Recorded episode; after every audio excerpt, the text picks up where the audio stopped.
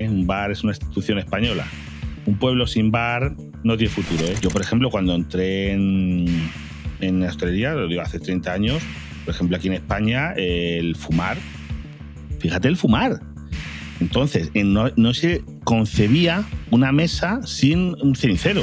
O sea, una cosa loca lo que se fumaba en la hostelería. Casi todo es, eh, pocos sitios hay que te sirvan, que te, tú te sientes en una mesa y te venga el camarero, como yo, por ejemplo, yo hoy he estado trabajando en los últimos años aquí en España, eh, la educación, eh, antes había más respeto. Venimos de una hostelería en España de la posguerra, de, bueno, cuando el boom, cuando venían las suecas, otra cosa que también ha cambiado y que comentabas hace bien poco en tu podcast son los sistemas de pago. Uy, uy, esa.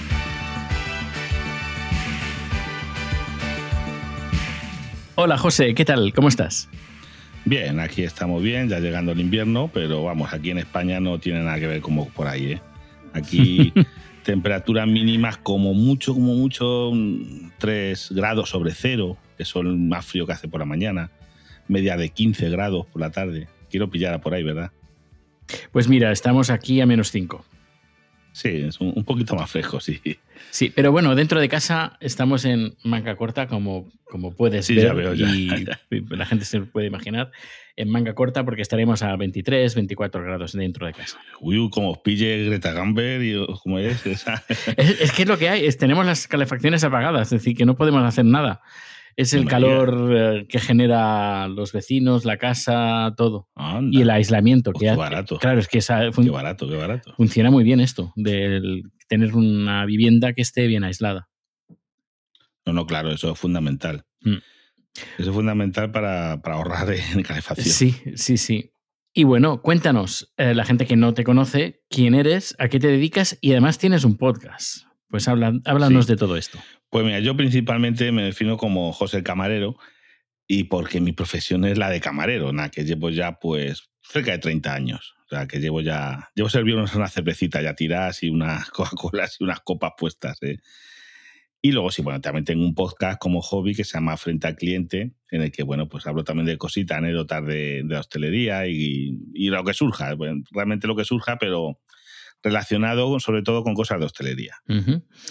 Hoy vamos a hablar de hostelería y dime, dime tú, ¿cuál fu- fue tu primer recuerdo entrando en un restaurante o en un bar?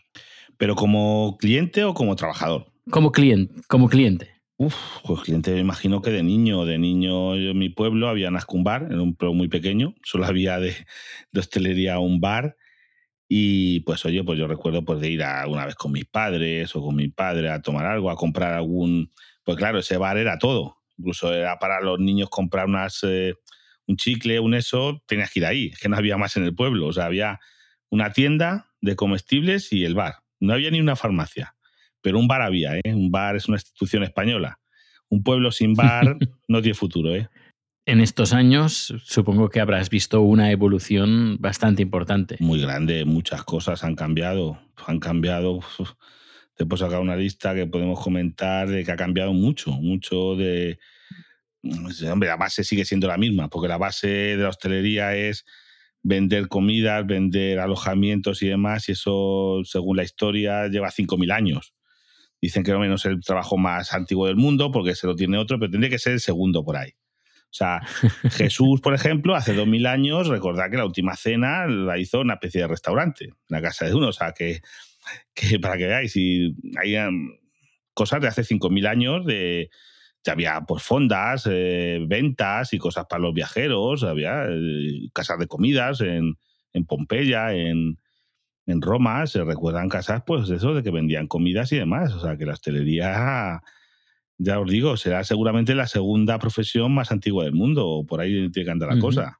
De tus recuerdos que tienes de, la, de ir a un restaurante o de ir a un bar, ¿qué es lo que más ha cambiado? Lo que tú crees que más ha cambiado de todo. Uf, muchas cosas. Por ejemplo, te digo cosas que han cambiado mucho. Mira, una cosa que yo me he alegrado de ese cambio, que es un cambio a positivo, porque hay cosas a negativo, pero hay cosas a positivo. Yo, por ejemplo, cuando entré en, en la hostelería, lo digo hace 30 años, por ejemplo, aquí en España, el fumar, fíjate el fumar. Entonces, en- no, no se concebía una mesa sin un cenicero. O sea, tú antes de poner los cubiertos o los platos, un cenicero. Y cambiar ceniceros, limpiar ceniceros, y aquello parecía muchas veces que había niebla, o sea, una cosa loca, lo que se fumaba en la hostelería, en las barras, en los. En todos sitios. Se fumaba, es, el tabaco y la hostelería estaban ligados, vamos, como uña y carne. En cambio, fíjate. y lo que costó, ¿eh? Uf, Quitarlo. a mí me vas a decir. Primero se empezó que sí en España aquí, que si los locales de más de 100 metros tenían que habilitar, los que tenían menos de 100 metros podían elegir si eran de fumadores o no fumadores. Luego, mira, es unas cosas que yo le agradezco a Zapatero, esto fue Zapatero quien lo hizo, cuando se prohibió totalmente, porque fijaros en esto, era una cosa que, por ejemplo, los autobuses no se podía fumar. Pues yo donde trabajaba, eh, llegaban autobuses y claro, todo el mundo se bajaba, venga a fumar, venga a fumar dentro de aquello. Aquello era de verdad, yo acabé con una faringitis eh, crónica por culpa del tabaco y no he fumado en mi vida. Que a mí me parece muy bien que fume quien quiera. Si a mí no me perjudicara, Mm, bueno, porque esto no, vamos a poner explícito, pero a mí que al lado de mío se me ponga uno a mm, pincharse alguna cosa narcótica en vena, me da igual, porque a mí no me afecta. A mí personalmente eso no, no me va a afectar a mí físicamente. Yo lo veo ahí, pero claro, el tabaco sí. El tabaco era una cosa que nos afectaba y yo ya te digo, yo lo llevaba fatal. Yo lo llevaba muy mal. Y es unas cosas que ha ido a mejor, pero hoy hay otras cosas que han ido a peor en la hostelería. Por ejemplo, yo podría decir el tipo de servicio se ha vuelto todo un poquito en general eh, muy comida rápida. Sí, se tiende a ello, ¿sabes? Se tiende a eh, la calidad, el servicio, vamos a ver, eh, hace años. Pero esto, Es decir, per- perdona que te interrumpa, el típico camarero de toda la vida con el con traje, con su uniforme, con sus formas, mm, yo creo que se ha perdido un poco. sí, ese- pero por el- porque se ha hecho low cost. Vamos a ver, el- es como los aviones. Antiguamente, tú hace, seguramente hace 30 años, tú montabas en avión y era una experiencia mm, premium, vamos a llamar. En cualquier aerolínea, hace 30 años, pues costaba un din- dinero, pero vamos, el servicio era no sabes, te daban lo que, a que fueras en turista. Yo he viajado hace 30 años en turista y te entraba todo. Te entraba ya una maleta, te entraba. Mm, la comida que fueras a, yo que sé, a París. La primera vez que monté en avión, fui de Madrid a París y te daban de comer. Y hoy en día, como pidas un vaso de agua, te lo cobran. Porque todos low cost, la maleta es en no sé qué. Pues en la hostelería es algo parecido. hablaremos con, entrevistaremos a algún alguien que esté trabajando en, en- en un avión, ya sea un piloto o asistente de vuelo, pero sí, sí, hablaremos porque también tiene, Sí, tiene mucha historia. Pero yo te digo, Sí, en la sí. hostelería el problema es ese, que se, han, se ha querido, pues eso, ha entrado mucha comida rápida, mucha comida mm, precocinada, eh, y con el tú te lo tienes que llevar, tú te lo tienes que servir, está, eh, se, tiene, se tiende mucho. En España todavía no tanto, pero donde tú me has comentado alguna vez que hay en, Suecia que, que es casi todo, casi todo es, eh, pocos sitios hay que te sirvan, que te, tú te sientes en una mesa y te venga el camarero, como yo, por ejemplo, yo hoy he estado trabajando, me habré dado yo, bueno, yo y mis compañeros, habremos dado unas 300 comidas de lo que es ir a la mesa, la gente entra, se sienta, vamos, le tomamos comanda, le ponemos su bebida, le ponemos todo hasta que este termina. La gente eso se tiene que mover de su silla. Eh, todo lo que necesite, eh, eh, sí, ahí estamos. ¿Qué le hace falta a usted? Esto, lo otro. Eso se está perdiendo. Se está perdiendo, se va a quedar, yo creo, como restaurantes de lujo. O sea, lo que aquí en España era lo normal, como restaurante de lujo. Y se está mucho, pues eso, las franquicias, los tipos las franquicias, tipo, pues, burger, eh, pollos, mm, kebabs, ese tipo de cosas. Se está perdiendo eso que para mí es una cosa peor. Que es, eh, claro, hombre, tiene, tiene que haber mercado para todo, porque tampoco es tan barato. Porque yo te digo, un, te comparo una cosa, donde yo trabajo eh, un menú, el menú ejecutivo, vamos a llamar así, cuesta menos de 30, 29 euros. Estamos hablando un menú que te van a servir en un mantel de tela, con tu servilleta de tela, que te lo va a traer un eso, que te tendrá un primero, un segundo elaborado, o sea, ya estamos hablando de carne, de coseta, no, no un simple filete, no un chuletón, una cosa por el estilo. Y es que lo mismo, esos 30 euros te vas a un, vamos a llamar, no quiero decir marca, pero un Foster Hollywood, que es todo precocinado, comida de quinta gama, que es todo congelado. Allí lo que hacen es terminar de calentar la carne en la parrilla, pero poco más, y te va a costar bastante menos lo mismo. O sea, estamos hablando que no es más barato, porque no, no, es que aquí tú me cobras 30 y en un otro sitio me van a cobrar la mitad y voy a comer lo mismo. Ni de casualidad vas a comer lo mismo y te van a cobrar lo mismo. O sea, están en ese nivel. Sí, nosotros que hemos tenido el food truck, que a veces vamos a comprar en el, en el proveedor, que es un centro comercial que tienes que ir si tienes eh, el permiso, bueno, el carnet especial de ese lugar, porque tienes un restaurante, eh, te vas a la zona de congelados y ahí encuentras unas auténticas, mm, podría decir, barbaridades de comida ya preparada. que está congelada y solo meterla en la freidora o en el horno y en un pim pam está hecho. Sí, lo que se llama aquí, vamos, es lo que se es comida de quinta gama. Comidas eh, que hay de varias, muchas calidades, pero tú, yo que sé, por ejemplo, un rabo de toro. Un rabo de toro bien cocinado tarda horas. Eso es un proceso, tienes que, bueno, freírlo, enharinarlo, luego tienes que hacer la salsa, tienes que ir reduciendo para que eso se ablande. Claro, de eso a comprarlo congelado y lo único que haces es meterlo en el horno para calentarlo, pues claro, cambia mucho, pero tampoco la misma calidad y demás. Eso hay de todo. Hoy hay de todo, es lo que tú quieras. Hay yo que sé, cualquier plato. Hay tortillas, tortillas españolas. yo las he visto, como trabajo en esto, en todas las fases. Desde la tortilla ya hecha, naje para calentarla. La tortilla, eh, a ver cómo te diría, las patatas con el huevo y todo, naje para freírlo. Viene ya al vacío, pero con las patatas y la cebolla. Las patatas y la cebolla fritas para calentarlas, echar esto al huevo y freírlo. Por otro lado, te vienen también las patatas solas, pero ya cortadas para no tener que pelarlas y las cebollas eso. Y luego ya, pues, es la, pues, lo la auténtica es que tú cojas tus patatas, las cortes, las peles, tu cebolla, lo poches en aceite, leche. Una cosa tan sencilla, o sea, que lo puedes comprar en cualquier fase. Y claro, y después eso, yo no sé, ahí en, en Francia sí que está obligado, están obligados los restaurantes a decirlo. A decir si la comida se hace en el restaurante, en la cocina o viene hecha. O sea, les obligan por ley. Pues esto estaría muy bien, porque sobre todo los postres, yo normalmente siempre cuando pido postres pregunto, ¿estos postres son de la casa o son...?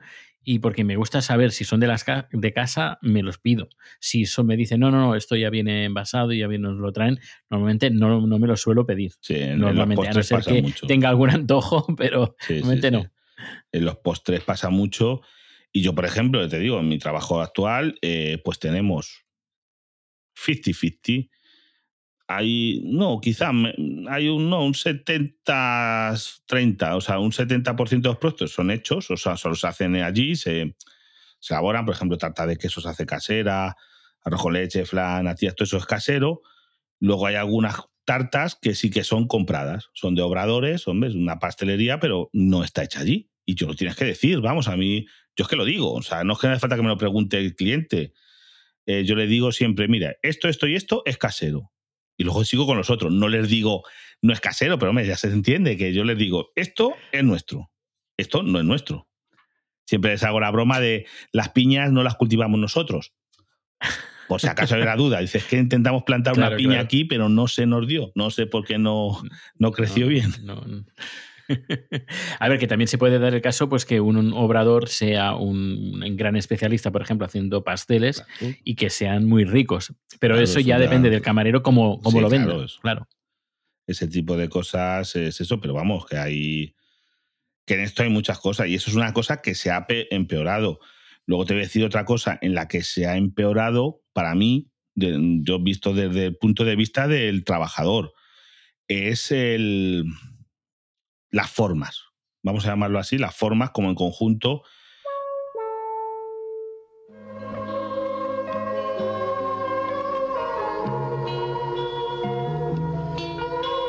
Salvar un árbol.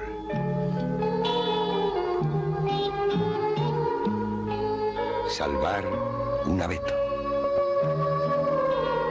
Salvar una tradición. Como símbolo de paz. Como homenaje a las gentes y tradiciones que echan raíces entre nosotros. Esa es una labor bien hecha. Ese es nuestro mensaje de paz.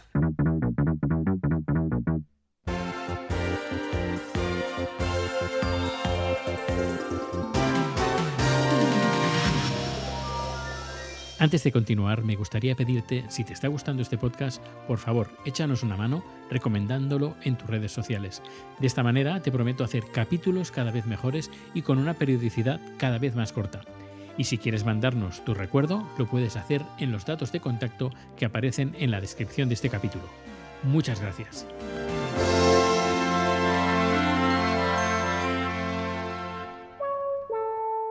En los últimos años aquí en España eh, la educación, eh, antes había más respeto, o sea, más respeto en general ante todo el mundo, no, no solo en, la hostelería, que tú ibas a cualquier sitio y la gente, pues oye, no perdía los nervios tan fácilmente, vamos a llamarlo así. Hoy en día es que está la gente muy crispada. Yo no sé en otros países tanto, pero aquí es que la gente no tiene un paciencia, no entienden no sé, es que no, en, sean cualquier, muchos sectores lo veo, pues yo sigo muchas cuentas y demás, no solo de hostelería, de gente que está en tiendas de ropa, en eso, de que la gente es que está un poquito crispada. Yo lo llamo una crispación de que te entra la gente, todo el mundo con unas prisas, un, un ritmo de vida que mucha gente no está preparado para llevar, porque, porque van muy, muy al límite. Y, y había más educación. Yo, para que te faltasen al respeto hace años era más difícil, hoy en día es que es eh, habitual, ¿eh? la gente de una manera que Yo- no debería de pasar, pero pasa. ¿eh? Yo de pequeño recuerdo el camarero era una institución. Sí, pero como era el profesor, creo- los profesores es, sí. igual. Y hoy en día ¿sabe? hay muchos memes de eso, de que antiguamente el profesor le decía, te mandaba una nota para tu padre, oye, fulanito no se está aplicando, y tu padre te pegaba una torta. Hoy en día, como el profesor le diga eso, va el padre a pegarle la torta al profesor. O sea, es que, que ha cambiado. O sea, el, el, no el, el respeto, el no sé, es una cosa que yo creo que ha ido a peor. Sí, eh, hace nada que he terminado de ver la serie, la segunda temporada de, de Bear. Sí, El no la he no sé terminado si de ver del todo, la- todos sus capítulos. La segunda temporada me gustaba más la primera, lo veía más realista.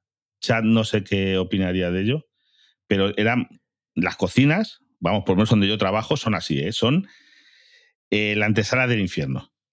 En una cocina de grande, con mucha gente, con mucho estrés de trabajo, yo os digo yo que lo único que faltan es que vuelen cuchillos. Pero alguna vez he he visto volar alguno, ¿eh? Sí, yo también he trabajado en uno de, de mis primeros, unos de mis primeros trabajos en Suecia ha sido de cocinero en restaurantes españoles o de que, que servían comida española y sí, se vive una un, Cuando es es hora inten- punta. intenso. están las salas llenas. Nosotros incluso hoy, a ver, es que me lo dice mucho la gente. Joder, pero aquí que regaláis, aquí como, porque, porque hay mucha gente donde yo trabajo, es un sitio que yo he dicho muchas veces, son, Puedes decir, si, si quieres, puedes decir dónde trabajas. casualidad. O, o prefieres. ni, ah, o sea, ni no- de no casualidad. decirlo. eso es secreto, eso, es- eso es un- esto está entre los secretos de, vamos, yo qué sé, de los Illuminati, Vale, vale. y, o sea, por ese nivel, ¿sabes? Vale, ¿Qué vale. dices? No, lo que me faltaba a mí. ¿Tú crees que, mira, si ya pasan 3.000 personas todos los días, ¿qué crees que qué hace falta? ¿Que le hago yo publicidad? ¿Para que vengan más? Sea, al contrario, si lo que queremos es que no venga gente. Sí, te lo digo, ¿no? Es que me dice mucho la gente, oye, aquí, tanta gente todos los días. Digo, solo los que amanece. Los días que ama- no amanece, no. Pero si amanece, hay aquí gente. No, es una barbaridad. Hay gente que hoy, hoy había gente, se ha tirado gente hoy esperando para comer, para una mesa, más de una hora y media. Que yo no lo estaría. Yo no estaría una hora y media. La gente se espera. Hay que ser estoico. Vamos, los estoicos no tenían tanta estoicismo comparado con esta gente. O sea, una cosa bárbara. Sí, sí. Pues supongo que será por algo, porque lo hacéis. Sí, bueno, algo- eh, tiene varias noticias. vamos. Tienen un camarero muy bueno. No, Eso yo creo que no, hay- que bueno, es un cúmulo de cosas, pero sí, es un local de mucho éxito.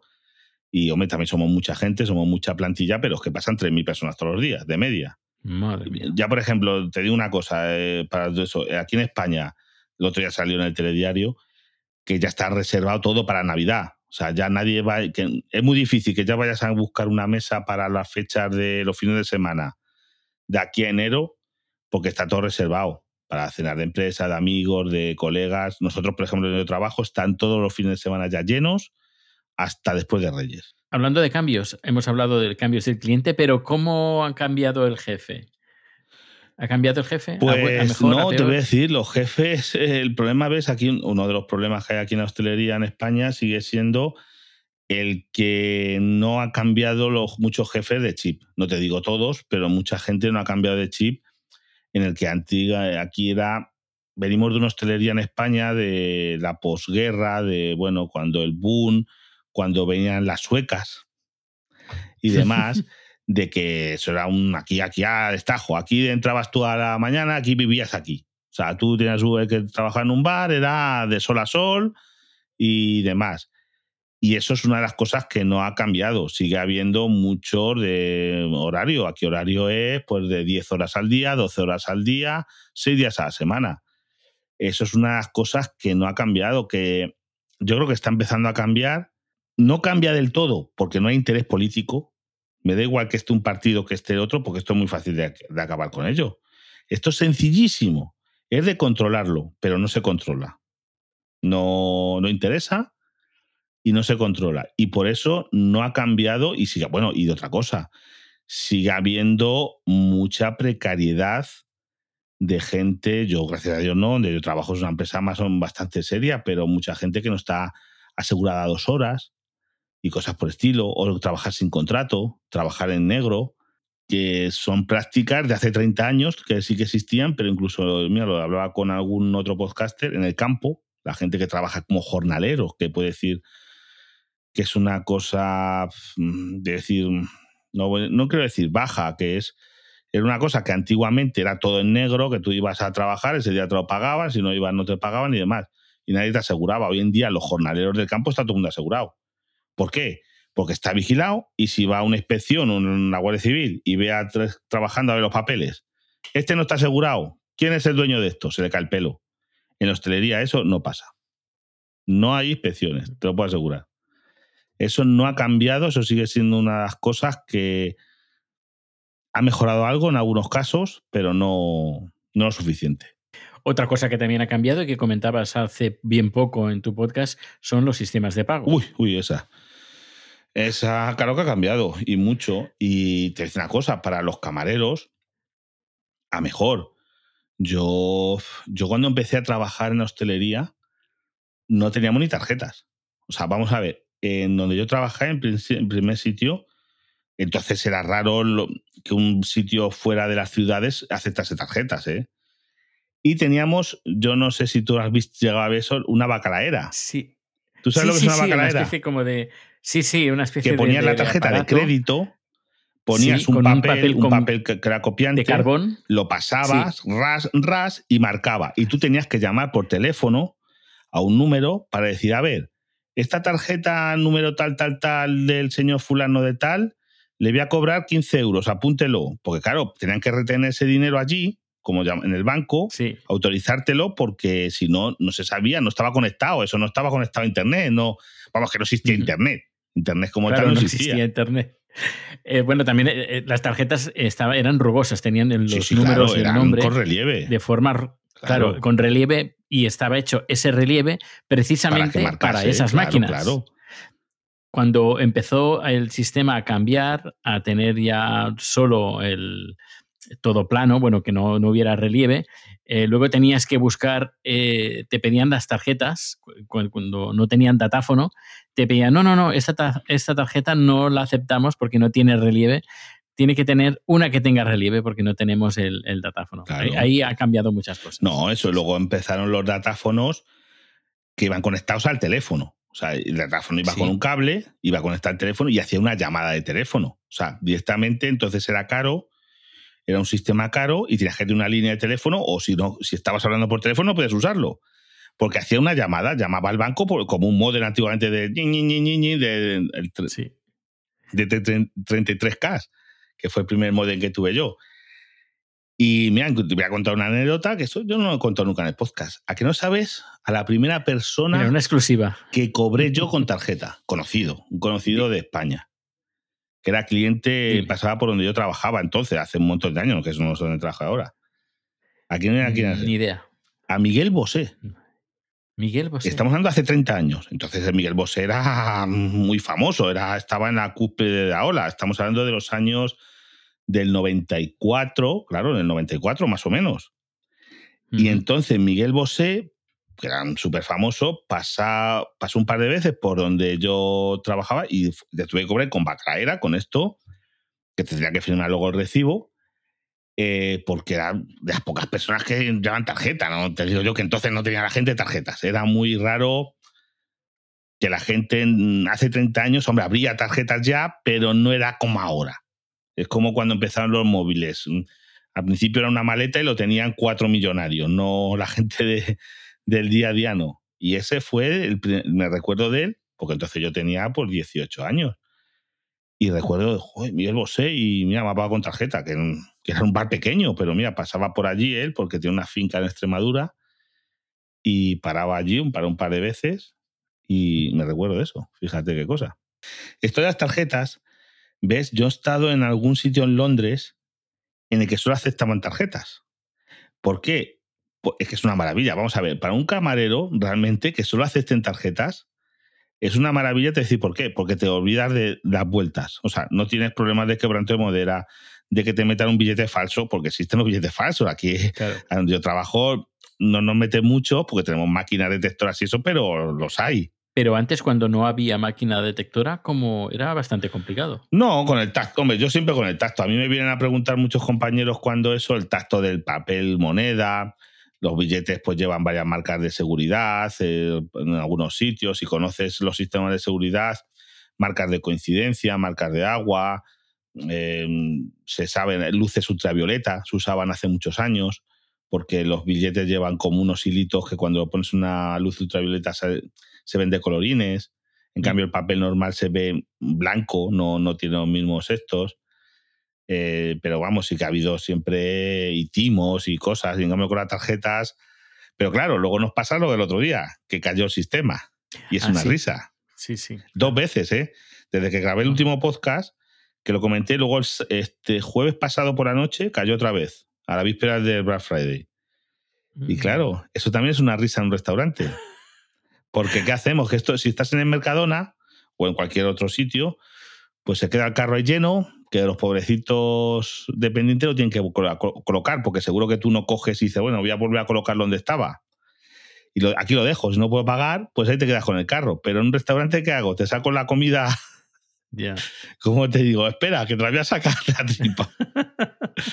es complicado, pero ves, a mí me gusta. Me, encantaría que solo existieran tarjetas. Sí, como comentabas ahí en Londres. Aquí también se lleva mucho en Suecia. Solo tarjetas. En muchos lugares. ¿Ves? Aquí no, aquí en España está, es- esto estaría prohibido. Aquí por ley tú tienes que aceptar efectivo. Hasta mil euros no te pueden negar a cobrarle a nadie con efectivo.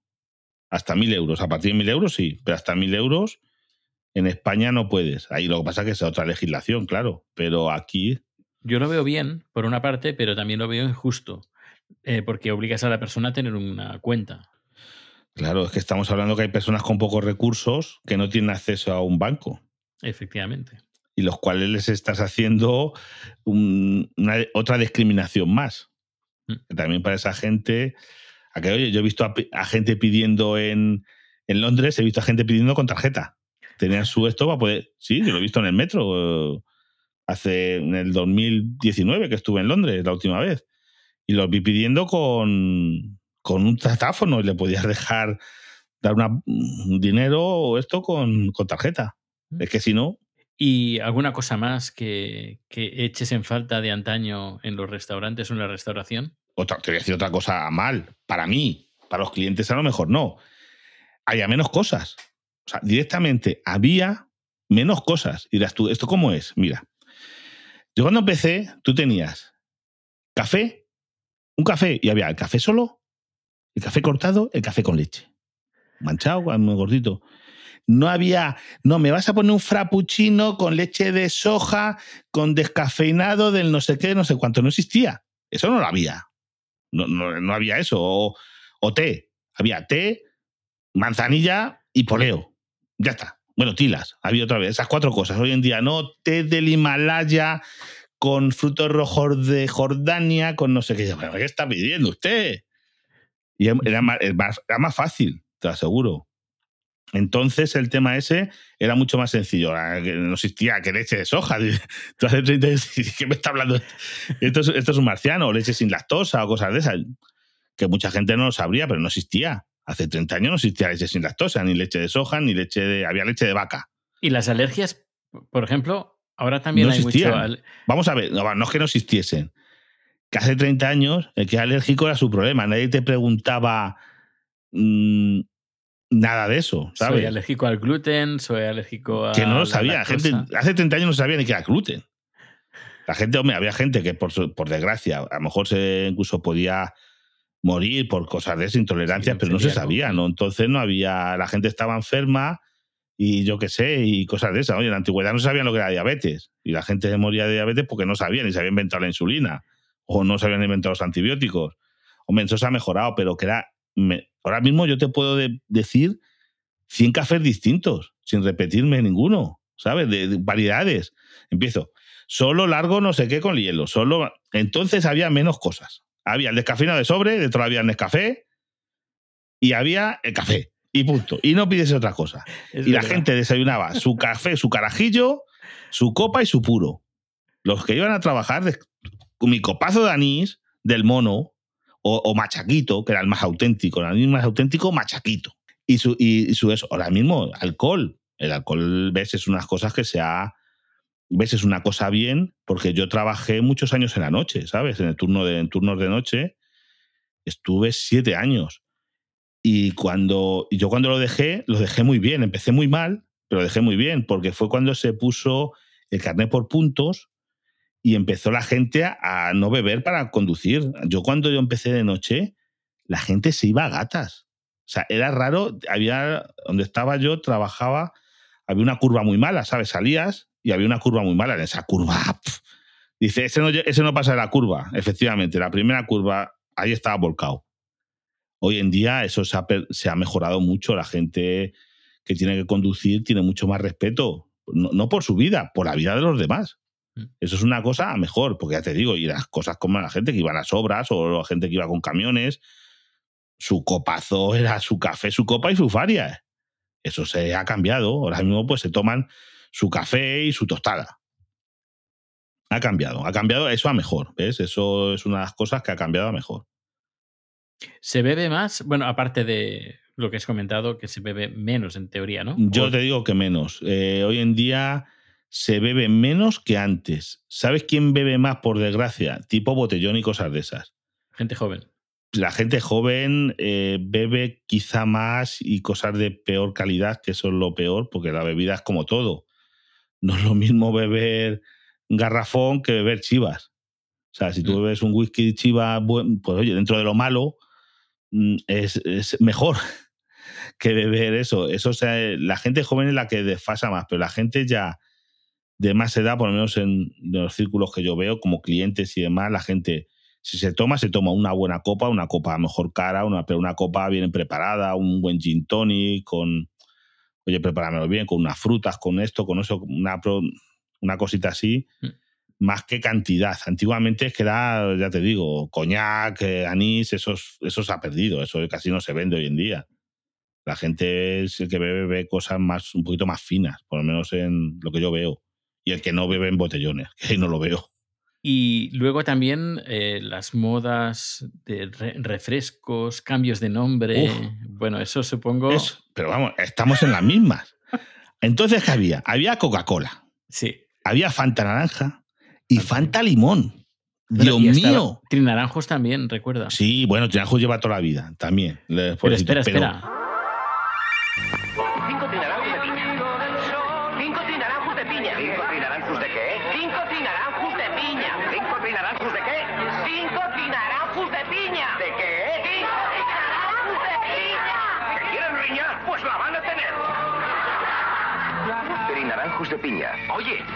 Bueno. Porque pregunté hace unos años a una chica, eh, un trinaranjos, me dice, no me hables en catalán. No me digas, ¿y eso por qué? Porque no sabía que, que era, era Trina, pero claro, ahora es. Trina, pero antes Sí, era. Trina, sí. Sí, pero yo pedí Trinaranjus, como de antaño, ¿sabes? Sí, sí, sí. sí. Aquí uno que ya tiene una edad. Y claro, la chica era joven y claro, le pregunté eso y me, me dijo que no le hablara en catalán. Y yo le digo, perdona, eh, no te he hablado en catalán, te, te estoy Te diciendo estoy un una marca. No, pero eso es como si marca. pides, yo qué sé, marcas de antaño, han desaparecido. Mirinda, tú no sé si conociste a Mirinda. Marcas de refrescos como Revoltosa, por aquí en, en la zona no- centro de España se vendía mucho. El Cash se sigue, yo creo que vendiendo en la zona de- del País Vasco, pero hace años era famoso, ahora cuando patrocinaba la Vuelta Ciclista, Mm. que había el equipo y demás. Ha quedado el Bitter Cash. De Cash Sí. eh, famoso, famoso, ha quedado el Bitter Cash que se sigue vendiendo. Mm. Pero ahora mismo lo que hay es demasiado. O sea, yo he visto un montón de modas, de cosas que han subido y se han olvidado. Como que, Tipo, Cuenta. pues te voy a decir, eh, los. ¿Cómo se llama? Frutopía, ¿te- no sé si te acuerdas. ah, sí, Unas sí, cosas de frutopías que he sacado, eso era de Coca-Cola, cosas así. Mira, Coca-Cola estaba la Coca-Cola normal, luego salió la Light, que ha Mm. desaparecido. Bueno, sigue existiendo, pero está prácticamente desaparecida. Nosotros, donde yo trabajo, no la vendemos. Fíjate, se llegó a vender tan poco que la dejamos de vender porque no vendíamos ni una caja a la semana.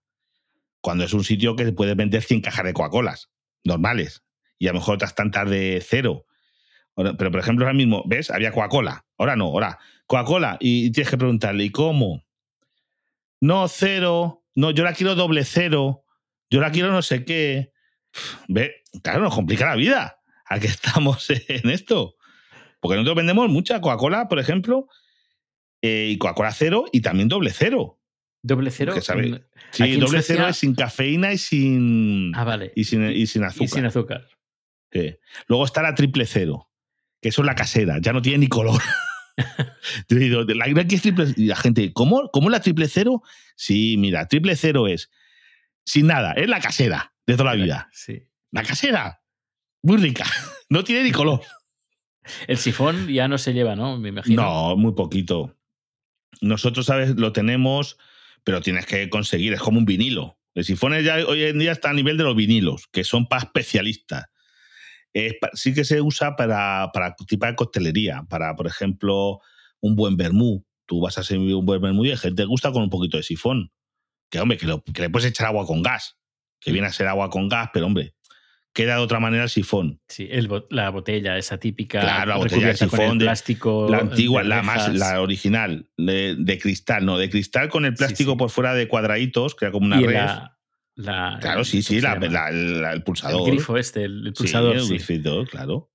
El auténtico qué sifón sigue, sigue existiendo, pero que es difícil de conseguir y Mm. se usa sobre todo para tipo vermut. Para vermut se usa el sifón por eso, pero vamos, ya te digo que, que son cosas, pero ahora mismo, pues, ¿qué hay? Pues bebidas energéticas, han surgido muchas cosas. Ahora, que son realmente, yo no sé cómo, y no está prohibido, lo quieren prohibir. En, bueno, en Galicia lo han prohibido, el vender a menores bebidas energéticas. Aquí Suecia eso es un- también. eso es, eso es, eso médicamente, vamos, yo no soy médico ni nutricionista ni nada por el estilo, pero eso es una bomba. Eso Mm. tiene una cantidad de cafeína, de cosas que no Sí, son. sí. Aquí, desde niño- hace muy poco, muy poco. Yo estoy, eh, vivo cerca de una escuela y rara era la vez que cuando iba al trabajo a coger el metro venía, eh, veía chavales de 12, mm, 13, 11, 10 años con su lata de Red Bull o, o marca blanca en la mano Sí, como o desayuno. o Burro, sí, cualquiera de esas. Sí. Pues eso ves, es unas cosas que ves que son cosas que han ido y me se ha quedado, porque Red Bull ya lleva un montón de años. Red Bull sí que llevará, desde que yo empecé, ¿eh? Eso, al poco de empezar yo, empezó Red Bull, porque recuerdo yo que llegó allí y, me- y era caro. Y le dije a mi jefe, ¿esto a qué sabe? Y dice, si quieres probar uno, lo pagas. Y, y entre un compañero y yo, recuerdo esa anécdota, nos compramos uno para probarlo. Y dije, pero si esto sabe a medicina. Y esto está muy malo. Porque tenía- eso cuando empezó y tenía mucha, había, estaba muy de moda. Sí. Y recuerdo eso, ¿ves? Pero como eso han pasado. Que es de origen tailandés, cosas. no sé si lo sabías. Sí, sí, sí, sí. se- Mm. de allí, vamos, el que lo inventó, vamos, lo inventó, lo popularizó en Occidente, lo copió de una bebida que, que probó allí en Tailandia. Sí, en Tailandia. Mm. Lo que allí son en botecitos muy chiquititos Sí, sí. exacto. Sí, como, son como, como medicinas. Como, Sí, sí. sí. Además sin gas, es, es como Mm. jarabe puro. Sí, claro, es, eh, lo que pasa es que lo hizo, a- lo occidentalizó, vamos a ver así, Sí. haciéndolo menos eso y poniéndole gas y demás. Sí, haciendo como más refresco en vez de, sí, más refresco. de, de chute, porque es, es más bien Mm. un chute que, Sí, te, sí. que te tomas una botellita pequeñita que se bebe Claro. en nada. Pues te digo, y yo no sé hacia dónde evolucionará, pero el problema está en que yo creo que va a evolucionar mucho la hostelería, es a lo de eso, al mm, que tú te vas a, como está ahora, porque producir costes a base de que tú te vas a coger, te vas a marcar en una pantalla lo que quieres, te vas a hacer tú de cajero porque vas a pagar con la tarjeta, lo van a intentar robotizar lo máximo posible la preparación y que haya la mínima gente posible. Es una de las cosas que yo creo que va a ser, que va a quedar para el gente muy top, lo que la hostelería clásica, tipo restaurantes estrella Michelin y cosas de esas, y el resto de los mortales va a ser todo tipo, pues eso, comida rápida. Es una de las cosas que yo creo que se tiende hacia eso, al abaratar costes, como las gasolineras. Antiguamente, pues había un señor allí sí o sí que te echaba la gasolina, que si tú tienes un problema con el coche tenías una idea, y hoy en día se tiende t- muchas gasolineras desatendidas, que tú que estás allí en el medio del campo, tú vas, te pagas, te echas tú la gasolina, te haces tú todo y adiós muy buena. Mm, Bonito recorrido por el pasado de la, eh, de la restauración. Y bueno, que, si quieres hacer algún comentario más, algún recuerdo que tengas que quieras. Uh, es que ya te digo, si nos ponemos aquí a hablar, aburro yo a las piedras. ¿eh? A, mí no, a mí no me das tu pista, que, que, yo que a mí me das. Yo entro como los toros a, capote, como me pongas el capote, y aquí hemos estado todo el día, pero eh, yo, yo veo que ha ido evolucionando, pero sobre todo, yo creo que no es una cosa que haya ido a mejor. ¿Sabe? En una cosa también sí que no hemos hablado, ¿sabes lo que sí Sí. que ha ido a mejor? Yo lo veo en el tema de seguridad alimentaria. Ahí sí que eh, ya no hay, yo cuando empecé se oían todavía casos de intoxicación, 500 personas, el no sé qué, no sé cuánto. Hoy en día, por lo menos en lo que yo me muevo, es que yo, claro, un sitio que va mucha gente y, y hay mucho control, mucho, se lleva a rajatabla muchas cosas, es, hombre, no te voy a decir imposible, porque no existe nada imposible, pero es muy difícil que haya un problema de esos, ¿sabes? De, hombre, puede, a alguien le puede entrar algo mal, pero, pero que se tiene mucho cuidado en cadenas de frío, en todo ese tipo de cosas, en fechas de elaboración, se tiene todo etiquetado. Eso antiguamente no existía. Antiguamente, ya te digo, que había aquí en España se recuerdan casos de. Yo recuerdo de cuando era pequeño y cuando eso de gente, oye, en una boda, han intoxicado no sé cuántos con una ensaladilla y han muerto tres. Pues eso hoy en día sería, vamos. O que te den gato por liebre, literalmente. Hombre, fíjate. ¿eh? Eso, eso, ahí viene la expresión. Exacto. Las ventas, eso era mucho de las ventas de antaño, pero vamos a ver, de las ventas del siglo XVIII y XIX. Las ventas que había en los caminos, la gente que iba en carros y demás, que era que eran una de las hostelerías más antiguas que hay aquí en España, las ventas, que aquí en Toledo sigue habiendo locales que antiguamente eran ventas y se siguen llamando venta de tal cosa, venta del alma, venta de no sé qué, y eran las entradas de las ciudades. Para los viajeros, pues había ese tipo de posadas, se podía traducir por posadas, eso, pero vamos, yo digo, acá, eso ha mejorado, ¿ves? Es unas cosas que, que ha mejorado la, la hostelería, pero bueno, es una cosa continuo cambio. Es como los. No nos hemos metido en los hoteles, pero los hoteles igual, ha cambiado mucho. Sí, sí. Ha- Hablaremos ese otro día de, cosas. con algún hostelero para que nos hable Después, de... y porque no nos hemos metido luego en tema de internet. Que igual, eso también ha revolucionado Sí, ¿no? tema- en muchos y sectores. promoción, etcétera. Claro. No, y reservas. eh, incluso hay cosas como cartas. ¿Cómo se llaman? Cartas. Es que hay una cosa que también ofrecieron hace tiempo para restaurante, lo estoy viendo, que son como. un- imagínate una carta, pero que cambia todos los días. O sea, los precios es un, como un algoritmo y tú Sí. depende de los platos que se hayan vendido, que no se vendan. eh, tú hoy vas, que eso no lo veo, dinámicas, se llaman cartas dinámicas, que no me salía el nombre. O sea, cosas locas, ¿eh? Eso son cosas ya del. Vamos a ver, yo digo, de- de- de- esto todavía faltan años para que esto se, es eso, pero es para. Pero es, es alg- algoritmos y tipo de inteligencia artificial aplicado a cartas, que es una carta digital y que te está cambiando continuamente. Que, Tipo- parece como los precios de, de Amazon, ¿sabes? Tipo Que- Uber, por ejemplo, que dependiendo de la hora que pidas el taxi, puede tener un Efectivamente, precio u otro. claro. Eso es. es eh, cambian según la hora y según el día, y a lo mejor los martes se vende poco cochinillo, pues le voy a bajar el precio, pero los sábados que vendo mucho, le voy a subir. Y claro, tú eso no vas a estar haciéndolo en una carta todos los días, porque Claro. menudo lío, ¿no? Pero en cambio, al ser digital, pues, pues eh, una inteligencia dice, no, no, para, para intentar exprimir, por un lado, a los clientes y por otro lado, eh, sacar el género, ¿sabes? Es una cosa, mm, eh, desde el punto de vista de hostelero, te estoy dando como a la- a la- al público en general se lo venden como otra cosa. No, no, esto son ofertas, tú, usted va a venir y va a poder... Sí, no, qué narices, eso es a beneficio siempre del, del de arriba. O sea, no te- que se crea que es a beneficio del... Es como el Black Friday. El Black Friday, ¿a, a- a- qué beneficio es? Al beneficio de las tiendas, de sacar stock y cosas de esas. Nadie hay que seguirse. No, no, esto lo ponen para que nos ahorremos dinero. Ah, ignorante.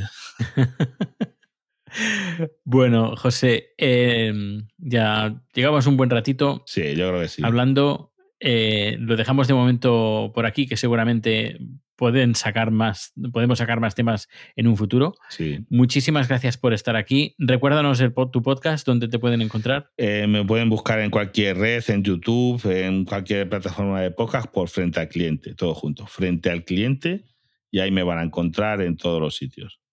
Perfecto, pondremos el- los enlaces en las notas de este capítulo.